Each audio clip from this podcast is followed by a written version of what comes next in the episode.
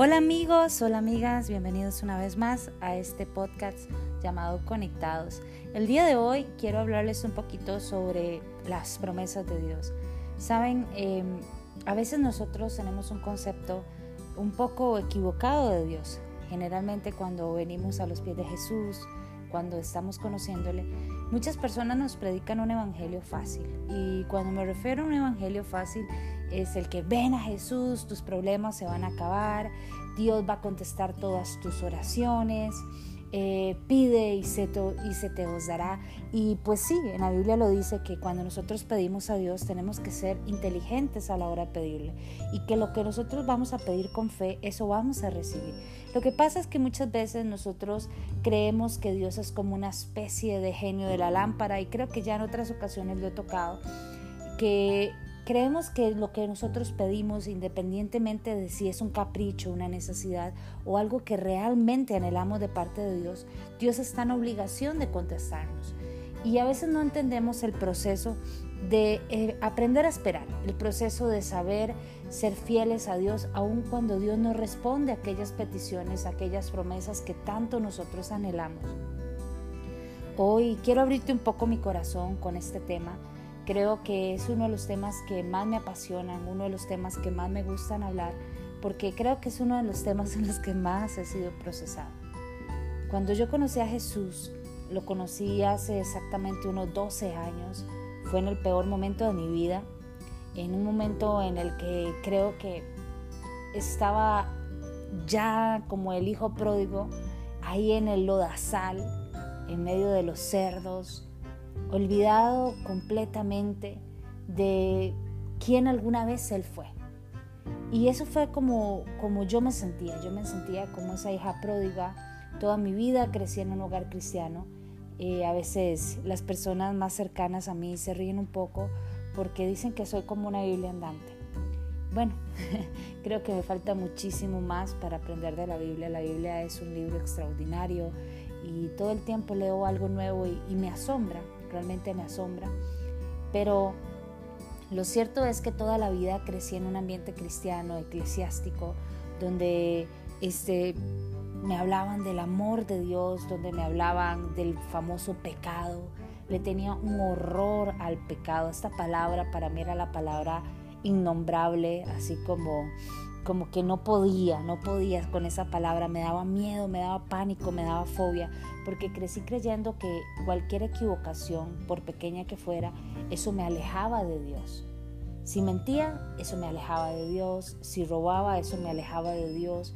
Inmediatamente el pecado traía a mi vida una sensación de condenación y no solamente de condenación, sino que sentía que ya por haber pecado Dios se iba a alejar de mí, se iba a sentir avergonzado de mí, o Dios ya ni siquiera iba a querer tener que ver conmigo. Y esto hizo que durante mucho tiempo tuviera un concepto equivocado de Dios. Creyera que Dios era ese tirano, ese hombre gigante con un dedo de, de, estos de goma que se utilizan en los partidos de béisbol para señalarte, juzgarte y acribillarte por tu pecado, independientemente de si era pequeño o grande. Siempre me río de recordar que cuando era niña y escuchaba los truenos cuando llovía con mucha fuerza en mi país. Vivo en bueno, vivía en un país tropical, Costa Rica, y se venían aquellos truenos que hasta que timbraba, simbraba la casa, como dicen en mi país. Eh, me daba miedo, creía que era que Dios había descubierto a alguien pecando y que pues eso era como su manera de decirle, hey, estoy molesto por lo que hiciste, aquí estoy. Y siempre creía que era que Dios estaba castigando a alguien en específico. Y si por las dudas ni me bajaba de la cama, no salía afuera, le tenía pánico. Mi mamá a veces me decía, ve a la casa de tu abuela a recoger algo. Mi abuela literalmente vivía a 10 metros de mi casa. Y yo decía, ah, o sea, yo no salgo, está tronando.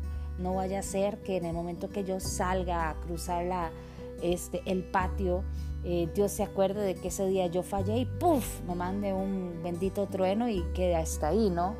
Y creo que, cuando yo recuerdo estas cosas me doy cuenta de que fui afectada, muy afectada por la religiosidad. Cuando conozco a Jesús y vengo a sus pies, eh, fue un momento muy difícil. De hecho, yo durante muchos años estuve lejos de Dios por lo mismo, por vergüenza, por miedo, por ese sentimiento de que le había fallado al Dios del universo y eso me mantenía lejos de Dios, ese sentimiento de condenación. Cuando conozco a Jesús fue un momento crucial de mi vida, cuando no necesité que alguien llegara con una prédica larga, con una prédica con palabras eh, complicadas o rebuscadas, sino simplemente lo hice en un momento en el que sentía que había tocado fondo, en un momento en el que sentía que la única persona que tal vez me iba a lograr comprender, porque conocía hasta lo más profundo de mi corazón, era Dios. Y así fue como conocí a Dios hace 12 años. Eh, quizás un día de esto les cuente a profundidad mi testimonio, quién soy, de dónde vengo. Pero a lo que yo quiero llegar es que cuando conozco a Jesús, lo primero que, que me venden en una iglesia es ese evangelio fácil ese evangelio de que si tú le pides a Dios lo que sea, Dios te lo va a responder, de que ahora Dios como que está en deuda contigo, pues tú viniste del mundo, entonces ahora lo que tú pidas Dios correrá y te lo dará porque literal ese evangelio que te venden como que si Dios fuera tu sirviente o Dios tuviera que complacer todos esos caprichos que tú tienes.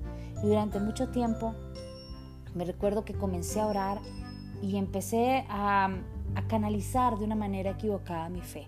Y cuando hablo de canalizar de manera equivocada mi fe, es que yo oraba con el objetivo de que Dios cumpliera lo que yo justamente estaba pidiendo. Y durante muchos años fue así. Creo que en algunos momentos cuando Dios no respondía a aquellas oraciones, yo me sentía como traicionada. Dios, ¿cómo va a ser posible que no respondiste mis oraciones? Llevo tres, cuatro meses pidiéndote esto y tú no respondiste. Creo que la primera decepción que me llevé en cuanto a promesas fue el día en que mis padres decidieron ya de manera definitiva no volver a, luchar por su matrimonio. Durante muchos años yo oré pidiéndole a Dios por el matrimonio de mis papás, creyendo en que Dios podía restaurarlo.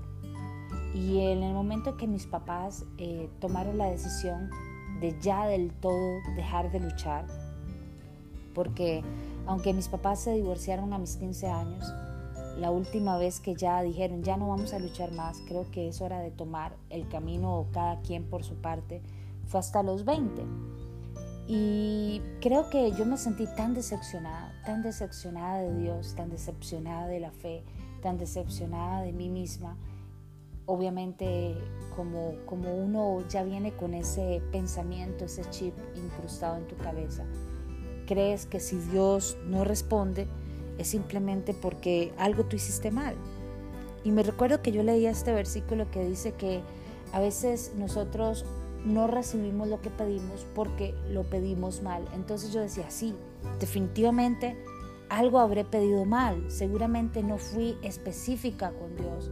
Seguramente no, no, no oré de manera correcta. O Dios seguramente esperaba que llorara tipo Daniel tres veces al día, cinco horas a, cada oportunidad. Seguramente Dios quería que yo ayunara más.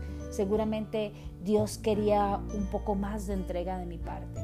Y me recuerdo que esto a mí me atormentó durante mucho tiempo, para serles muy sinceros, ese sentimiento de que, uff, oré mal, uff, lo hice mal, me atormentó durante mucho tiempo. Y creo que, que con el tiempo fui acumulando ese resentimiento hacia Dios, porque oraba por cosas y Dios no las cumplía. Eh, quiero, quiero ir un poquito más profundo con esto porque durante ocho años en mi vida, desde que estoy casada, llevo diez años de casada, llevo ocho años orando solamente por una cosa. Te puedo decir que quizás una vez al día oro o le pido a Dios o le recuerdo esto. Es con respecto a una petición muy personal. Mi esposo y yo anhelamos, soñamos con tener hijos. Y esto es algo que quizás muy pocas personas saben. Bueno, si estás escuchando este audio, pues hoy vas a saber. Pero es difícil, ¿sabes? Es muy difícil eh, ver que tus amigos con los que tú te criaste, los que fueron contigo al colegio, los que fueron contigo a la escuela, hoy por hoy son mamás, son papás. Es difícil ver cómo la gente se casa y a los dos, tres años pues tienen hijos. Es difícil. Creo que una de las cosas que, que, más amo son los niños. Me gusta mucho los niños. Creo que cuando veo un niño no, no puedo, no puedo olvidarme de ese pasaje en que dice Jesús que hay que ser como un niño para entrar al reino de los cielos. Un niño es puro, un niño no cuestiona, un niño no teme ser el mismo. Y me gusta mucho trabajar con niños. De hecho, estoy estudiando para ser eh, docente en educación. Y mi sueño es algún día terminar mi maestría en pedagogía, pero ese es otro cuento. A lo que yo quiero llegar es que durante muchos años nosotros hemos orado por tener un. Hemos ido a citas médicas, hemos hecho de todo lo que nos dicen literalmente. Haga esto, haga lo otro, a mí me funcionó esto, a mí me funcionó lo otro. Lo hemos intentado. También muchas veces hemos llorado y orado delante de Dios, clamando, anhelando, soñando con un niño. También muchas veces personas han orado por nosotros y nos han dicho que Dios ese año nos va a dar nuestro hijo. Que de aquí a tal tiempo Dios nos va a dar nuestro hijo. Y las primeras veces cuando esto sucedía, que alguien venía y oraba por mí, yo salía con mi tanque de fe hasta el borde. Salía contenta, salía ilusionada, esperando que llegara el día de mi ovulación, esperando que mi menstruación se retrasara. Y cuando se retrasaba uno, dos, tres días, mi corazón empezaba a temblar por dentro, de emoción, de alegría. Cuando se me retrasaba 15 días yo decía, ay, por fin, Dios se acordó de mí. Y más de una ocasión me sucedía de que ilusionados íbamos a comprar la prueba de embarazo después de un mes de retraso y, sucedía algo tan irónico. Me hacía la prueba, salía la rayita que indicaba que era negativo. Y no es broma lo que les voy a decir, pero en cuestión de 20 minutos, una hora o al día siguiente me bajaba mi periodo. Era como una bofetada, literalmente, a mi corazón una bofetada a mi fe, una bofetada a mi orgullo de mujer.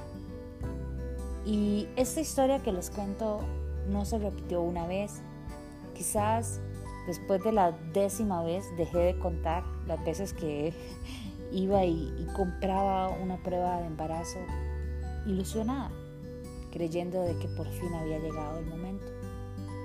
Y no saben cómo mi corazón poco a poco se fue llenando de amargura, se fue llenando de tristeza, cómo ya me daba vergüenza que la gente supiera mi condición, cómo odiaba que alguien me preguntara por qué no tenía hijos, cómo detestaba cuando alguna de mis amigas llegaba con la grandiosa noticia de estoy embarazada. A mí me golpeaba, me molestaba, me enojaba, no con ellas.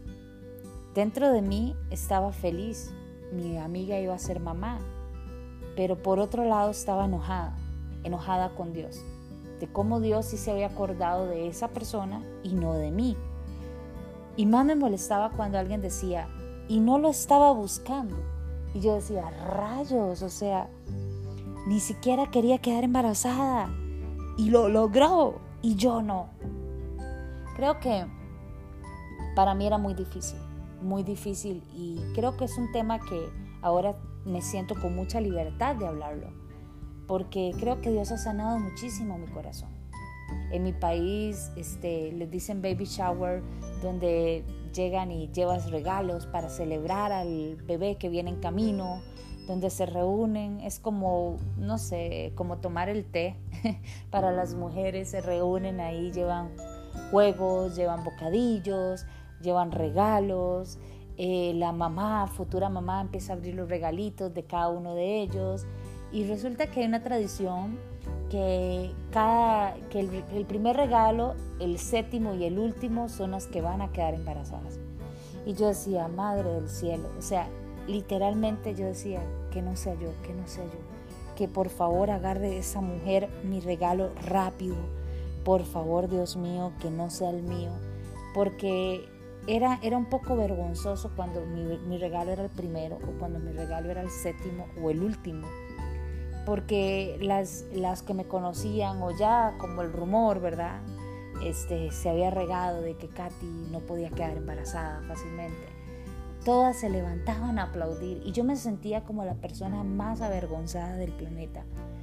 Me recuerdo que durante mucho tiempo, cuando llegaba alguien al que Dios usaba en milagros, justamente cuando llegaba la parte de la oración, que pasen los enfermos, los que tienen esto, lo otro, muchas veces yo corría a esconderme.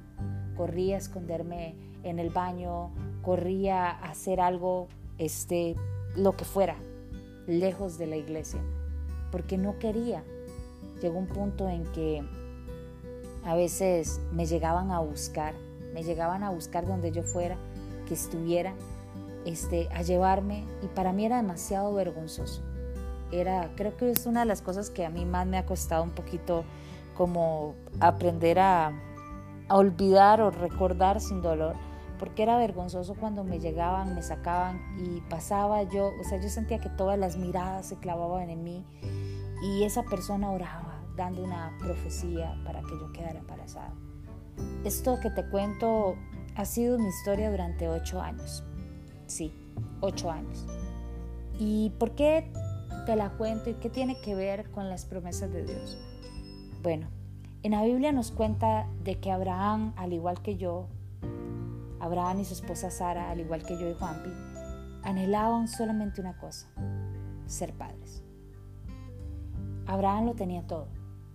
Era un hombre con mucho dinero, con una esposa hermosa, como mi esposo conmigo, wow, o sea, tiene que sentirse orgulloso, nada, mentiras. Pero que me siento orgullosa, yo tengo un esposo hermoso.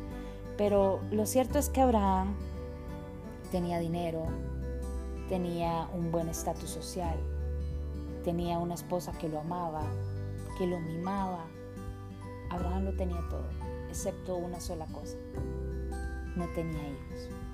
Quizás Abraham y Sara, al igual que yo y mi esposo, cada vez que alguien les decía, les tengo un tip escuché que con esto se logra quedar embarazada. Seguramente Sara lo hacía, desde subir las piernas, desde este, comer ciertos alimentos, desde ir a, revisar, a revisarse donde el médico local para que le hiciera exámenes de hormonas, exámenes de esto, exámenes de lo otro. Quizás, al igual que yo, Sara, cada vez que alguien eh, oraba por ella, ella se ilusionaba. Y quizás cuando su menstruación duraba tres, cuatro días en llegarle. Quizás también ella sentía ese corazón agitarse dentro de ella, porque ella anhelaba ser mamá.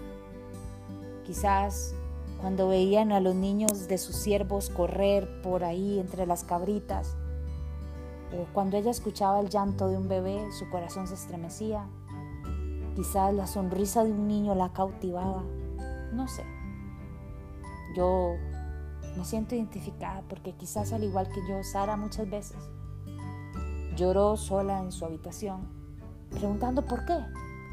¿Por qué no puede ser mamá? ¿Qué tiene malo? ¿Qué hay de malo en ella? ¿Por qué no lo ha conseguido? ¿Será que también Dios está molesta?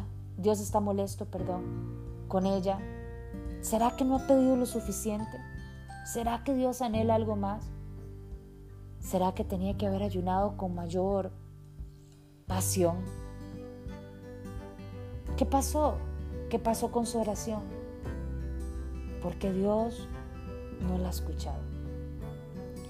Y la historia de Abraham y Sara es tan interesante y tan apasionante porque llega un momento en que su cuerpo empieza a envejecer ya Sara, sus pechos se caen, la gravedad, obvio, ¿no?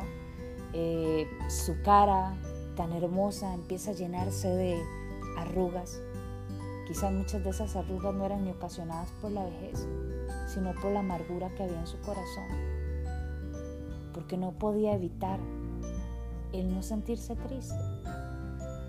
Quizás ya irse a la cama con su esposo no era tan divertido o tan apasionante como cuando eran jóvenes. Quizás cada vez que tenían relaciones sexuales se sentía incluso culpable. No lo sé. Pero lo cierto es que llegó un momento en que los años pasaron y el corazón de Sara, el corazón de Abraham se apagó. Creo que llegó un momento en que se resignaron, se vieron el uno al otro y dijeron, no vamos a ser papás. ¿Qué vamos a hacer? ¿Vas a estar conmigo aún si no puedo darte hijos? ¿Me vas a seguir amando igual? Estás en toda tu libertad de ir y buscarte otra persona. Y quizás Abraham vio a Sara y dijo, no, sabes Sara, aún no me des hijos, quiero vivir contigo, quiero seguir contigo hasta el final, quiero amarte y quiero consentirte, porque es contigo con quien quiero estar. Así me des o no me des hijos. Quizás esa respuesta de Abraham aplacó un poco el dolor en el corazón de Sara, pero al final esos dolores, saben, no se quitan fácilmente. El dolor de la culpa, el dolor de pensar de que Dios no nos escuchó. ¿Por qué no nos escuchó? La historia de Abraham y Sara todos la conocemos al final un ángel viene y, les da esa maravillosa noticia, ¿sabes? Dios se acordó de tus oraciones. Dice la Biblia que desde el momento en que el ángel les dio esa promesa a Abraham y Sara, no fue instantáneamente, fue que al mes Sara quedó embarazada. Según estudios cuentan que duró de la promesa al cumplimiento 20 años. ¿Y saben por qué? porque a veces Dios quiere probar un poquito más nuestro corazón. Cuando Sara escucha a este ángel decir que ella va a ser madre, no puede evitar reírse, reírse. Seguro se vio en el espejo y dijo, ¿este tipo estará hablando de mí? O sea, ¿o será que se confundió y vio pasar a una de las chicas de la limpieza y creyó que pues Abraham estaba casado con ella, que tiene menos años? No sé. ¿Sabrá este hombre que yo soy la esposa? ¿Yo? ¿Sabrá este hombre que llevo demasiados años intentando quedar embarazada, que me he comido y tomado todos los medicamentos del mundo? ¿Sabrá que yo he ido a los médicos más renombrados y no lo he logrado? Este hombre sabrá que ya yo tengo más de 70 años y que pues mi pobre útero parece una pasa. No sé, pero creo que muchas cosas pasaron por la mente de Sara que no pudieron evitar que soltara esa carcajada. Pero lo cierto es que a veces las promesas de Dios no llegan en el momento que tú lo esperas. Nuestro tiempo y el tiempo de Dios es distinto. El tiempo de Dios es perfecto. Quizás tú dices, no, pues tengo que quedar embarazada a los 25, de los 25 a los 30, porque eso es lo que los médicos recomiendan. Pero si Dios le place hacerlo en su tiempo y no es el mismo con el que coincide con el tuyo, es porque Dios tiene un propósito, una razón y un porqué. Veinte años transcurrieron desde el día que Dios lanzó la promesa hasta el día que se cumplió. Y a pesar de que Sara era una mujer avanzada en edad, Dios hizo un milagro. Hay promesas de Dios para nuestras vidas. Nuestro tiempo no es el tiempo de Dios. Tenemos que aprender a confiar aún en el peor momento de incertidumbre. Si Dios lo dijo, Dios lo hará. Me encanta porque en la Biblia dice que Dios no es hombre ni hijo de hombre para arrepentirse. Hoy quiero hablarte a ti que llevas mucho tiempo pidiendo un milagro en específico. Y quiero hablarte de, tú a tú, de alguien que lleva ocho años orando por. No pierdas la fe. No dejes que el porqué, la culpa, la condenación te robe la bendición de esperar y confiar en Dios. Porque Dios hará un milagro en tu vida. Él no te dijo cuándo. Él te dijo solamente que Él lo hará. Y si Él lo dijo, Él lo cumplirá.